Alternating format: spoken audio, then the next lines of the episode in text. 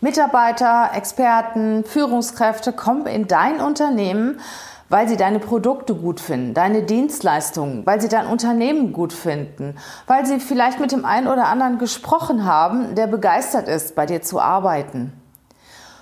Und diese Mitarbeiter verlassen dein Unternehmen, wenn sie von ihrem Chef enttäuscht sind. Woran liegt das? Was macht ein guter Chef aus? Darüber sprechen wir heute in dem Podcast. Ich gebe dir zehn Aspekte mit, Eigenschaften, Verhaltensweisen, was gute Chefs ausmacht und bei welchen Chefs die Mitarbeiter gerne arbeiten. Ich hoffe, du nimmst ganz viel aus dieser Folge mit als Chef. Vielleicht möchtest du dann noch ein bisschen an dir arbeiten oder als Mitarbeiter, damit du genau weißt, welcher Chef der richtige für dich ist. Viel Spaß mit dieser Folge. Bis gleich.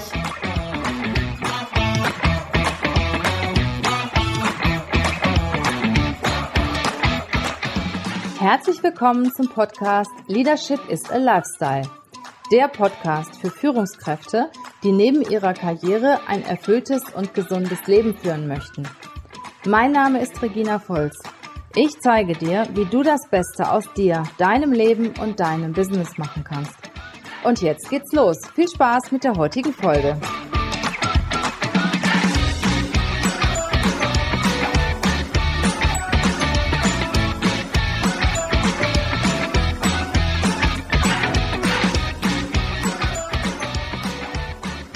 Wir mal an mit einem sehr, sehr wichtigen Punkt.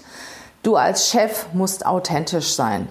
Du musst dir in den Spiegel schauen können, du musst hinter dem stehen, was du sagst und was du tust. Bleib dir treu und steh hinter deinen Entscheidungen und kommuniziere das auch offen.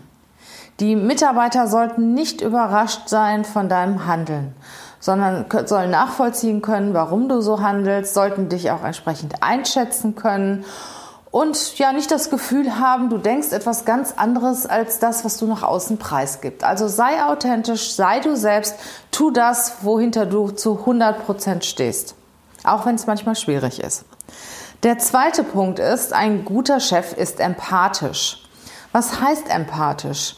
Empathisch heißt nicht Mitleid oder Mitgefühl, sondern Empathie heißt, dass du dich in einen Mitarbeiter hineinversetzen kannst, dass du die Bereitschaft hast zu erkennen, was ist denn mit ihm los, dass du auch erkennst, wenn es ihm mal nicht gut geht und, ihn, und auch die Fähigkeit besitzt, ihn darauf anzusprechen. Du fühlst nicht mit, wenn es ihm in einer Situation schlecht geht, sondern du hast eine gewisse Art von Einfühlungsvermögen.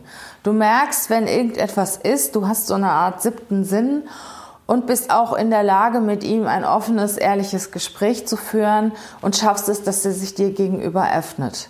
Du gehst natürlich vertraulich mit den Informationen um und er fühlt sich einfach wohl bei dir und er weiß, dass, dass du dich um ihn kümmerst, beziehungsweise dass du zu ihm stehst. Und dass er mit dir über auch private Dinge sprechen kann, wenn es ihm mal schlecht geht. Und einem Mitarbeiter, den es persönlich schlecht geht, warum auch immer, es können Dinge sein, die überhaupt nicht mit der Firma zusammenhängen, der bringt auch keine gute Leistung.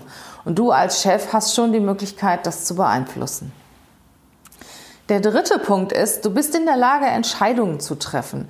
Du schiebst schwerwiegende Themen nicht immer vor dir her, schwere Entscheidungen, die auch Folgen haben, sondern du triffst die Entscheidung.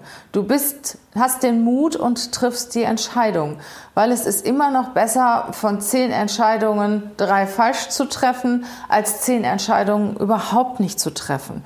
Und Entscheidungen treffen hat auch etwas damit zu tun, dass du Mut hast dass du Mut hast, auch Risiken einzugehen. Aber wenn du keine Risiken eingehst, kommst du auch nicht weiter. Und erkläre auch deinem Team, wie du zu dieser Entscheidung gekommen bist und zieh dein Team auch mit in die Entscheidungsfindung mit ein. Jeder fühlt sich gewertschätzt, wenn er merkt, dass seine Meinung wichtig ist und dass seine Meinung auch gefragt ist. Der vierte Punkt ist, du bist in der Lage, Verantwortung abzugeben. Du willst nicht alles selber machen, du reißt nicht alles an dich, sondern du weißt genau, welche Mitarbeiter du was zutrauen kannst. Du vertraust deinem Mitarbeiter, hast aber genau im Blick, welche Stärken und welche Lernfelder deine Mitarbeiter haben. Du kannst sie richtig einschätzen. Du überforderst sie nicht und die, du unterforderst sie nicht. Und du gibst ihnen so ein Stück weit einen Vertrauensvorschuss, indem du Verantwortung übergibst. Und ich sage immer, das, der beste Chef ist der, wenn man nicht merkt, dass er nicht da ist. Das heißt, wenn er es wirklich so hingekriegt hat, dass sein, sein Bereich läuft, dass jeder weiß, was er zu tun hat und auch die Verantwortung selber trägt, Entscheidungen selber trägt und ja, dass, dass dein Bereich auch mal eine Weile auf dich verzichten kann. Und das hat auch was mit Delegation und Rückdelegation zu tun. Du kannst Du, Mitarbeiter sind natürlich auch manchmal bequem und möchten die Entscheidung nicht unbedingt treffen und kommen dann zu dir und fragen dich. Herr Chef, welches Hotel soll ich buchen oder welche Entscheidung soll ich treffen, A oder B? Du kannst natürlich dann die Entscheidung für sie treffen, aber so kommen sie keinen Schritt weiter und lernen es auch nicht und es ist beim nächsten Mal wieder bei dir. Du kannst aber auch sagen, okay, stell dir vor, du wärst an meiner Stelle. Wie würdest du entscheiden? Was sind deine Kriterien und für welches Hotel oder für welches Projekt oder welche Entscheidung würdest du treffen und warum? Und schickst ihn wieder zurück. Und dann überlegt sich der Mitarbeiter beim nächsten Mal, wenn er zu dir kommt und hat wieder eine Frage, die er im Prinzip selbst beantworten könnte. Moment mal, also ich denke, ich muss erst selber nachdenken, sonst wäre ich wieder zurückgeschickt. Und so lernt er immer mehr Entscheidungen selber zu treffen. Und mit den Mitarbeitern ist es genauso. Wenn sie Verantwortung übernehmen, müssen sie auch damit leben, dass sie die ein oder andere Entscheidung mal falsch treffen. Und sie müssen lernen, damit umzugehen. Hauptsache, sie treffen die Entscheidung.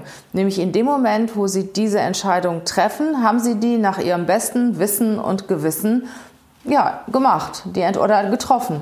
Und du, du bist dafür verantwortlich, dass, dass der Mitarbeiter sich auch traut, seine Entscheidung zu treffen. Und du musst ihm auch so eine gewisse Art von Vertrauensvorschuss geben.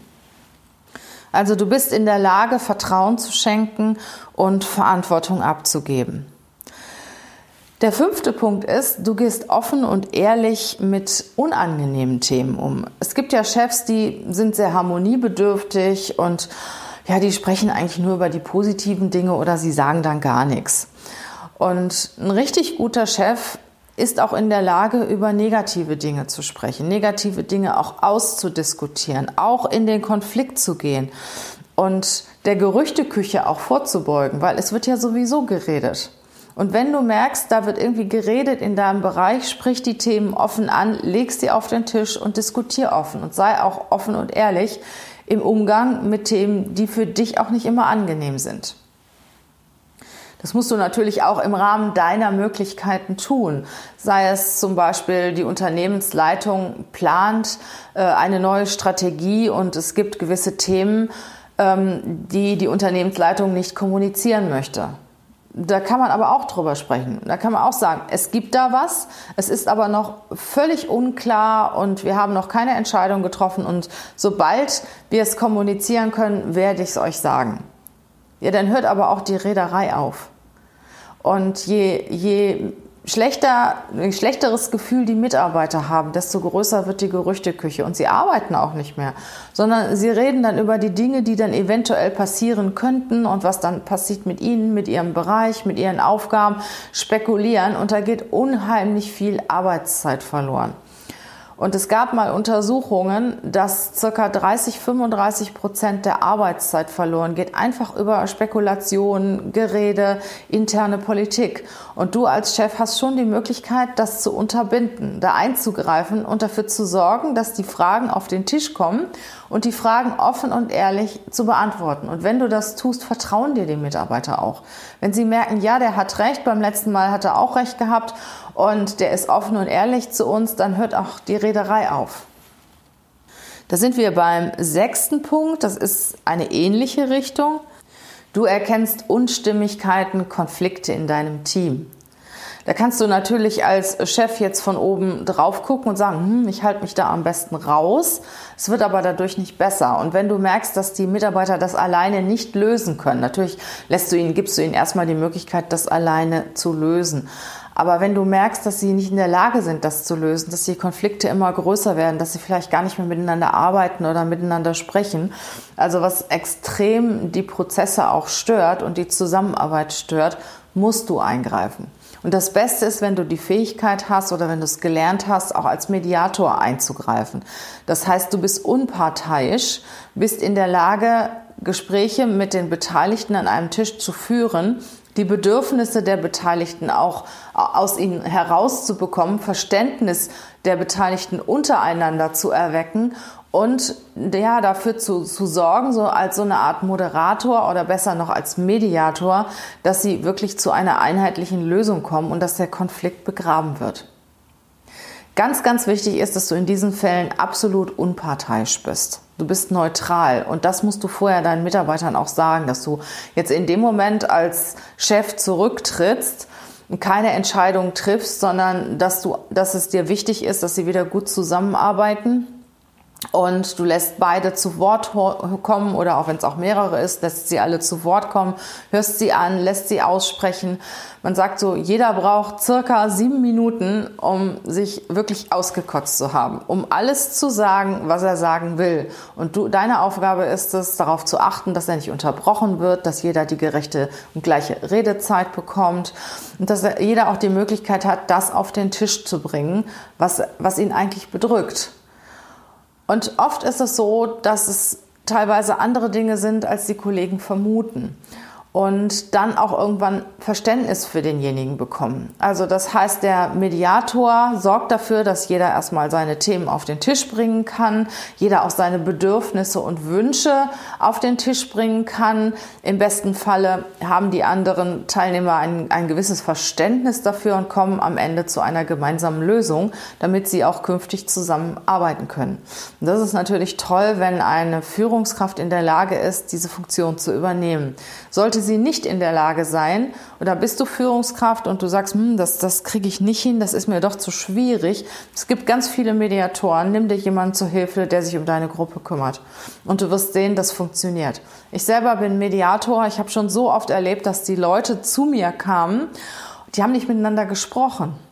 Ich hatte sogar mal einen Fall, die wollten, dass auf dem Tisch in der Mitte Blumen stehen, damit sie sich nicht anschauen müssen und gingen nachher fast Arm in Arm äh, wieder zur Arbeit und der eine hat den anderen zum Bahnhof gebracht. Also es geht, es geht schon. Oft sind es Kleinigkeiten, die zu Konflikten führen und müssen nur angesprochen werden.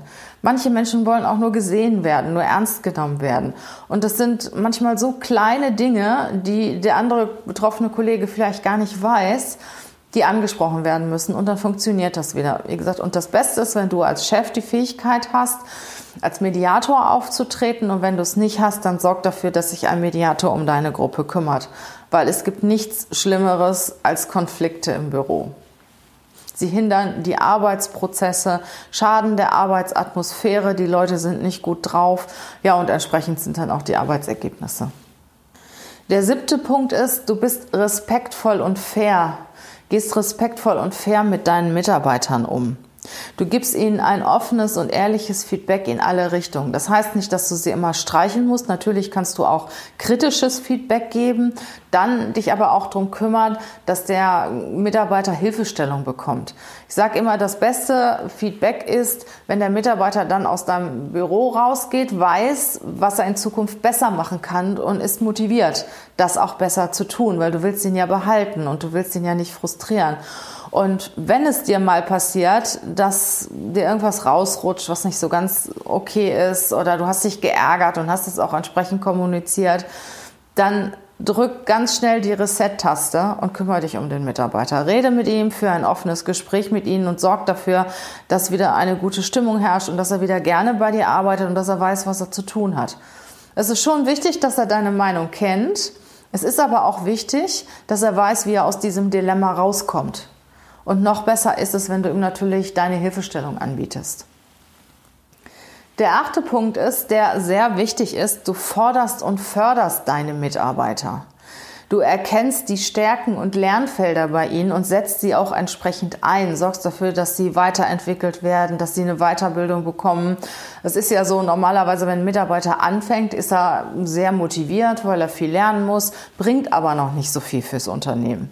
So, nach ein, zwei Jahren wird der Mitarbeiter wertvoll fürs Unternehmen und er fühlt sich auch richtig gut, richtig wohl, weil er das Gelernte umsetzen kann. Es ist alles noch recht frisch für ihn und es macht ihm auch riesig Spaß. Und man sagt so, nach dem zweiten Jahr hört dann die, oder zweite, dritte Jahr hört dann die Motivation des Mitarbeiters wieder auf, weil vieles Routine wird. Und ja, er ist dann, geht dann nicht mehr so mit Begeisterung dran, kann zwar alles, bringt dir auch noch einen gewissen Benefit, aber dieser Spaß, diese Freude an einer Aufgabe, die er jetzt schon seit drei Jahren macht, ist halt nicht mehr die, wie sie vielleicht im zweiten Jahr war, als er, als er das dann konnte. Und als er gerade angefangen hatte, die Aufgaben so zu erledigen, dass es zu guten Ergebnissen führte. Und er war für die guten Ergebnisse verantwortlich. Und in dem Fall bist du als Führungskraft gefordert, das zu erkennen. Wann ist jetzt der Zeitpunkt gekommen, wo du ihn herausfordern musst, weiterbilden musst, weiterentwickeln musst, vielleicht neue Aufgaben und schlimmstenfalls muss er auch deinen Bereich ver verlassen, sorgt dafür, dass er dahin kommt, wo er dann weiterkommen kann, wo er sich wieder entfalten kann, wo er Neues dazulernt. Weil es ist immer besser, wenn ein Mitarbeiter in einem Unternehmen bleibt, ein guter Mitarbeiter, wenn auch in einem anderen Bereich als dass er das Unternehmen aus Frust verlässt. Und das ist auch ein Punkt. Viele Führungskräfte halten an ihren Mitarbeitern feste, weil sie ja die, den Job gut machen und wollen natürlich auch nicht, dass sie sich innerhalb des Unternehmens weiterentwickeln, weil sie sie dann verlieren. Ich sage mal, das ist dumm. Weil die Kollegen geben dir ja vielleicht auch Mitarbeiter weiter oder empfehlen dir auch eigene Mitarbeiter. Also das sollte ein regelmäßiger Austausch sein. Ich finde auch, dass es sollte eine feste Instanz sein, dass die Führungskräfte sich treffen und auch über Mitarbeiter diskutieren, die, die sie weiterentwickeln möchten. Und der ein oder andere kann sich dann daran beteiligen, den Mitarbeiter weiterzuentwickeln. Und wenn es halt nur ein Jobsharing ist oder ein Projekt, an dem der Mitarbeiter weiter mitarbeitet oder in dem der Mitarbeiter arbeitet. Weil es ist, wie gesagt, immer besser, dass gute Leute bei dir im Unternehmen bleiben. Und ja, als, als Führungskräfte kann man sich da auch gut austauschen und dafür sorgen, dass die eigenen Leute entwickeln werden. Und das ist eine richtige Stärke. Wenn du weißt, jemand ist eigentlich im Moment schon unterfordert und kümmerst dich darum, dass er sich im Unternehmen weiterentwickelt. Das ist richtig klasse. Und wenn deine Mitarbeiter das wissen, dann kommen die auch gerne zu dir. Sowas spricht sich ja auch rum in einem Unternehmen. Mensch, der klammert nicht und der sorgt dafür, dass du dich weiterentwickeln kannst. Und das ist ein Riesenwunsch der Leute, dass sie sich weiterentwickeln können, dass sie gestalten können, dass man sich um sie kümmert und dass sie sich weiterentwickeln können. Das ist den, den Menschen heutzutage sehr, sehr wichtig am Arbeitsplatz. Der Punkt 9 ist, du entwickelst dich selber weiter. Oft ist es so, du hast so viel zu tun und du bist total am Hasseln und kümmerst dich gar nicht mehr um dich selber. Das ist falsch. Kümmere dich darum, welche Weiterbildung besuchst du dieses Jahr, was hast du vor, wohin, wo möchtest du persönlich am Ende des Jahres stehen, was möchtest du dazulernen, persönlich oder fachlich. Wo sind noch deine Lernfelder? Worum solltest du dich in diesem Jahr kümmern? Und das ist jetzt, ich sag mal, zu Beginn von 2020 auch noch eine gute Challenge, wenn du dir mal überlegst, was fehlt mir noch? Was könnte mich noch besser machen? Und dir vornimmst, das dieses Jahr zu erlernen oder dich dieses Jahr darum zu kümmern, dass du diese Kompetenz bekommst oder verbesserst.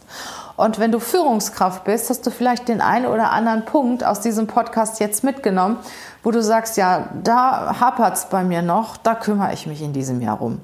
Also hab auch wirklich eine gute Eigenreflexion, kümmere dich um dich selber und sorg dafür, dass du dich auch weiter, dass du dich persönlich auch weiterentwickelst. Das gilt auch nicht nur für deine fachliche Kompetenz, sondern auch für deine innere Balance. Sorg dafür, dass du innerlich d'accord bist, dass du mit dir im Reinen bist, dass du eine gute innerliche Balance hast.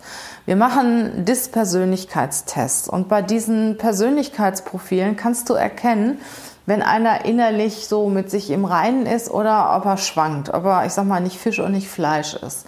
Und das liegt auch oft daran, dass du dich zu wenig um dich selber kümmerst, dass du getrieben wirst und, und getriebener bist. Und dann sage ich immer, Mensch, zieht euch doch mal zurück und überlegt euch, was wollt ihr eigentlich wirklich machen? Was willst du machen? Was willst du in ein, zwei Jahren machen? Und kümmere dich darum, dass du das dann auch erreichst. Und dann geht es dir auch wieder besser. Und wenn du Baustellen hast, ich sag mal private, finanzielle Baustellen, berufliche Baustellen, gesundheitliche Baustellen, kümmere dich drum. Und das Beste ist, eins nach dem anderen. Also ich habe die Erfahrung gemacht, nimm dir den Punkt, der dich am meisten belastet, fang damit an und wenn der besser ist, kümmere dich um den zweiten, dann um den dritten, um den vierten. Wenn du dich um vier, fünf Baustellen gleichzeitig kümmerst, dann wirst du nichts erreichen. Das ist so eine, schöne Metapher. Wenn ein Hund vier Hasen jagt, wird er keinen fangen. Wenn er einen Hasen jagt, wird er den Hasen fangen, wenn er schnell genug ist. Und genauso ist es auch mit, mit dem, was man sich vornimmt, mit den Zielen. Fokussiere dich auf das Wichtigste und das wirst du auch erreichen, wenn es dir wirklich wichtig ist.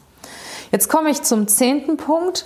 Hol dir ein Feedback ein von deinem Partner, von privaten Freunden, Bekannten, von deinen Kollegen, von deinen Vorgesetzten.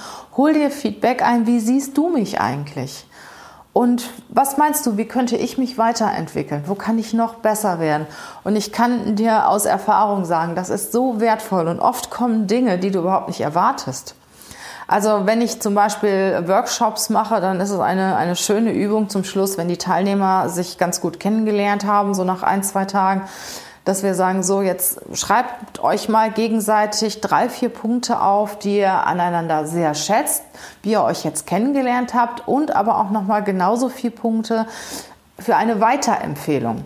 Was könnten eure Lernfelder sein und was empfehlen wir euch, worum ihr euch in, worüber ihr euch in Zukunft kümmert oder warum ihr euch in Zukunft kümmert? Und das ist so interessant, dass viele sind überrascht, weil die haben eigentlich ein ganz anderes Eigenbild. Und manchmal ist es gut, wenn man andere danach fragt. Wie siehst du mich eigentlich? Was ist dein Tipp für meine persönliche Weiterentwicklung? Was aus deiner Sicht ist mein größtes Lernfeld? Wie komme ich bei dir an? Wie wirke ich bei dir? Und es ist wirklich interessant, dass das nicht immer übereinstimmt mit dem, was ich von mir selber denke. Und wenn du diese zehn Punkte beherrschst, die ich gerade genannt habe, dann bist du schon ein richtig guter Chef. Und wenn dir das eine oder andere fehlt, tja, dann kümmere dich drum. Ich zähle sie noch mal kurz auf. Das erste ist, sei authentisch. Du kannst dir noch in den Spiegel schauen, tu das, wo du wirklich hinterstehst und gib dich auch so, wie du bist und verstell dich nicht. Das zweite ist, sei empathisch, hab ein gewisses Einfühlungsvermögen, kümmere dich darum, ohne mitzuleiden. Das dritte ist, treff Entscheidungen und mach die Entscheidungen transparent. Wenn du Entscheidungen triffst, bezieh deine Mitarbeiter, Kollegen mit ein und teile ihnen auch mit, warum du diese Entscheidung getroffen hast. Das vierte ist, du kannst Verantwortung abgeben und weißt auch ganz genau, wem du welche Verantwortung geben kannst und wem du vertrauen kannst. Du hast da auch so ein gewisses Gespür für. Das hat auch wieder was mit Empathie zu tun. Das fünfte ist, dass du offen und ehrlich mit unangenehmen Themen umgehst. Du sprichst unangenehme Themen an und kehrst sie nicht unterm Teppich und du sorgst dafür, dass in deinem Bereich keine Gerüchteküche brodelt. Das sechste ist, du erkennst Unstimmigkeiten im Team und bist in der Lage, als Mediator zu agieren oder hast die Stärke, einen Mediator einzusetzen, damit das Team wieder richtig gut funktioniert. Das siebte ist, du bist respektvoll und fair mit deinen Mitarbeitern. Du gehst offen und ehrlich mit ihnen um. Du gibst ihnen ein offenes Feedback in alle Richtungen, förderst und forderst sie aber auch noch dabei und sorgst dafür, dass sie trotz teilweise kritischem Feedback auch noch gerne bei dir arbeiten und sich auch persönlich weiterentwickeln. Du spielst einfach mit offenen Karten und sie glauben dir. Das achte ist, du förderst und forderst deine Mitarbeiter und weißt genau, welche Aufgaben du ihnen geben kannst. Und wenn du das Gefühl hast, sie sind unter- oder überfordert, kümmere dich um sie. Das neunte ist, du kümmerst dich um dich selbst. Du überlegst dir, wie kannst du dich weiterentwickeln und sorgst dafür, dass du in Balance bist, dass du mit dir im Reinen bist. Das zehnte ist, hol dir Feedback ein, damit du dich weiterentwickeln kannst und reflektiere dich regelmäßig selber. Wow, das war eine ganze Menge. Aber ich bin sicher, du hast das eine oder andere mitgenommen aus diesem Podcast. Ja, und wenn du den Podcast gut findest, musst du ja, sonst hättest du ja bis, hier auch nicht, bis hierhin auch nicht mitgehört, dann teile ihn doch einfach mal mit deinen Kollegen, mit deinen Freunden, empfehle ihn weiter. Ja, und worüber ich mich immer riesig freue, gib mir doch eine Bewertung. Gib mir eine Bewertung, dann habe ich auch eine Freude und eine Motivation weiterzumachen. Dafür bin ich dir riesig dankbar. Ich wünsche dir eine gute Zeit und wir hören uns wieder in ein paar Tagen. Mach's gut!